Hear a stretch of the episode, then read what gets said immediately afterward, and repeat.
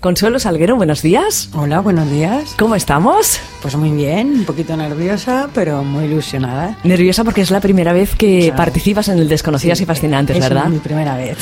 a ver, has cogido a una desconocida y fascinantes que se llama Valerie Solanas. ¿Cómo es que te decidiste por ella? Bueno, yo soy miembro, digamos, del taller de literatura de Isabel Frank y bueno, un día en las famosas patatas bravas que nos comemos después de las clases del taller, me sugirió, eh, me habló del, del manifiesto famoso SCUM de Valerie Solanas y bueno, a partir de ahí me empecé a informar y me pareció un personaje interesante. Bueno, pues vamos a ver qué es lo que has descubierto y qué nos cuentas.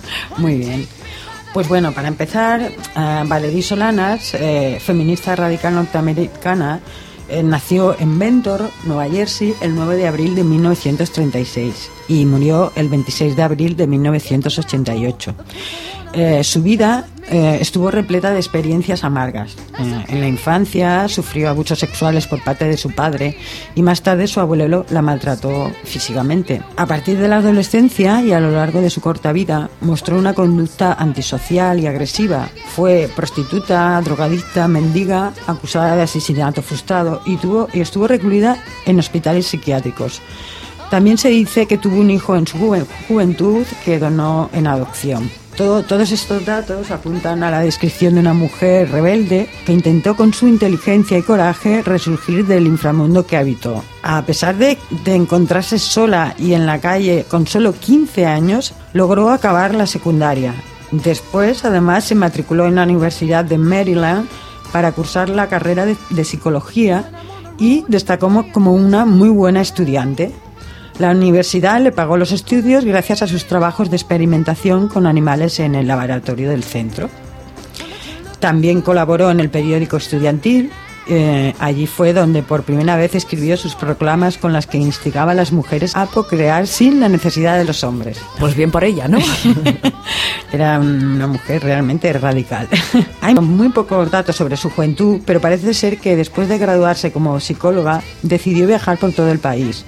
Lo hizo ejerciendo la prostitución y la mendicidad. Dato muy curioso si tenemos en cuenta el odio de Solanas hacia los hombres, lo que demuestra la imposibilidad de caracterizar de una forma unívoca su compleja personalidad. En 1966 se instala en el Greenwich Villa, barrio neoyorquino reino de artistas, bohemios y vividores, y así comienza a fraguar sus escritos. Hay que tener en cuenta que la ambición de Solanas era enorme. Deseaba, más que nada, ser una intelectual y escritora que desde el feminismo más radical transformara los cimientos de la sociedad norteamericana de la época. Escribió una obra de teatro traducida al español como A tomar por culo.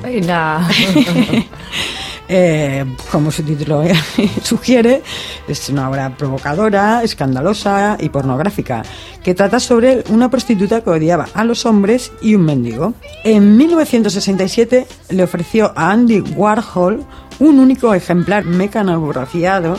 Este lo arrinconó y el borrador de la obra nunca fue devuelto a su autora.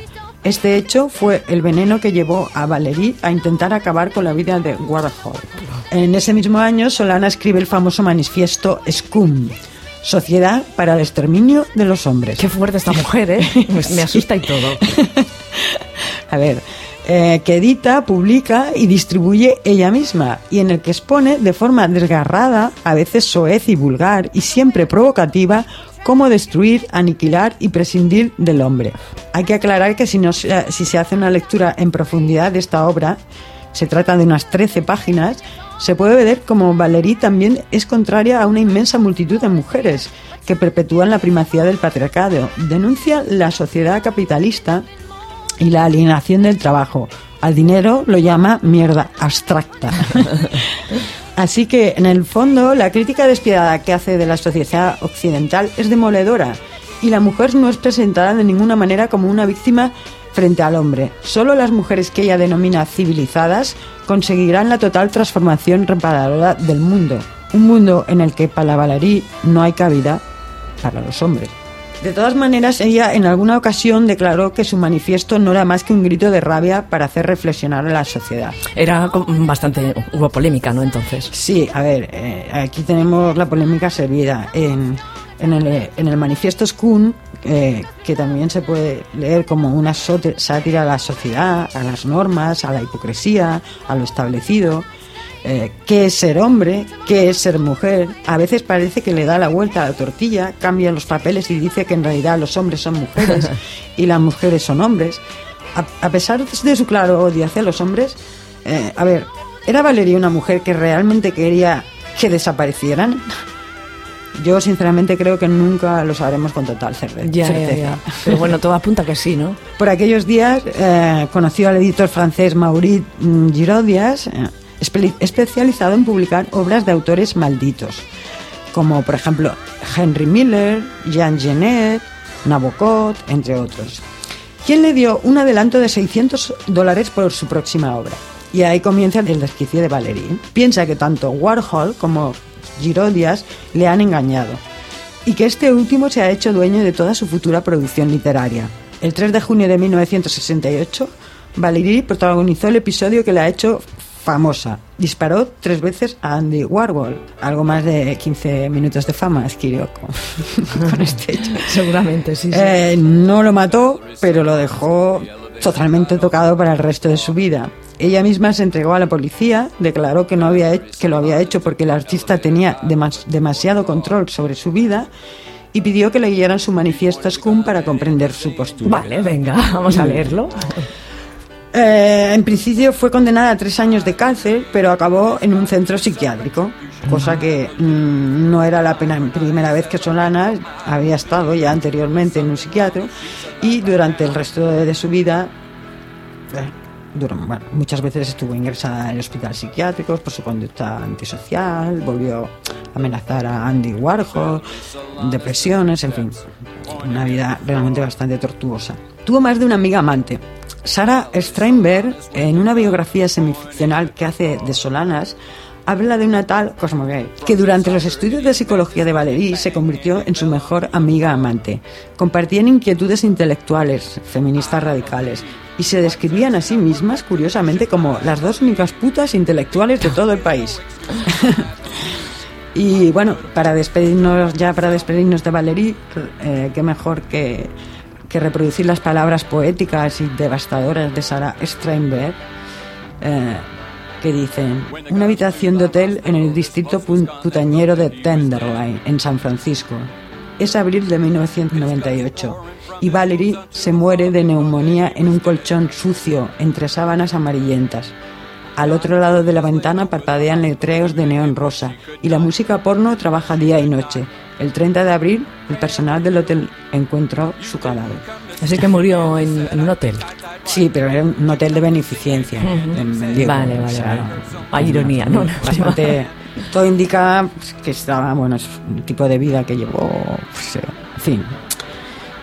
Y bueno, y en cuanto a, para saber más, evi- evidentemente hay que leerse el manifien- manifiesto School, no hay ningún problema, porque hay varias versiones en internet. Simplemente poniendo Valerie Solana el manifiesto School, ya, Ya lo vemos, ya lo ya encontramos. Y además yo lo aconsejo mucho porque realmente, en que parezca. Además no es muy largo, ¿no, Consu? unas 13 páginas, como he dicho, más o menos.